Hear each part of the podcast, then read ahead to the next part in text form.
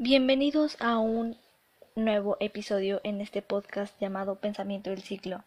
El día de hoy abordaremos el tema de mi pensamiento ético general. Así que comencemos. La ética para mí es que se nos manifiesta de forma imperativa y como exigencia moral. Proviene de una fuente exterior, la cultura, las creencias y las normas de una comunidad. Las tres instancias, individuo, sociedad, especie están inseparablemente unidas, pues según esto, el momento y según las circunstancias, el individuo cambia de referencia en su dispositivo lógico, pudiendo reprimir el egocentrismo al altruismo y superar el altruismo al egocentrismo. Eso quiere decir que sabe separar y diferenciar lo que está bien de lo que está mal. La conciencia moral no puede deducirse en la conciencia intelectual, pero necesita de la conciencia intelectual, es decir, de pensamiento y de reflexión.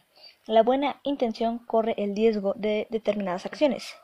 Eh, también eh, la relación ciencia-técnica se ha vuelto tan unida que hoy en día se usa la expresión de tecnociencia. Esto quiere decir que es el desarrollo y las transformaciones históricas de las sociedades. Tienen entre sus causas y efectos el desarrollo de la tecnociencia. También en el ámbito ética y política, ante las contradicciones ético-políticas, las perspectivas éticas es el condenar la política y aceptar un compromiso. Las crisis están dadas a través de las incertidumbres y de las contradicciones éticas. Las crisis favorecen los problemas, estimulan la toma de conciencia, dando búsqueda a nuevas soluciones.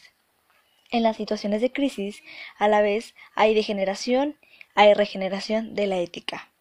En conclusión, la ética es parte fundamental de nuestro día a día, ya que lo vemos aplicado en todos lados, por ejemplo, en la escuela, en la casa, en el trabajo, en la sociedad, incluso cuando cruzas una calle.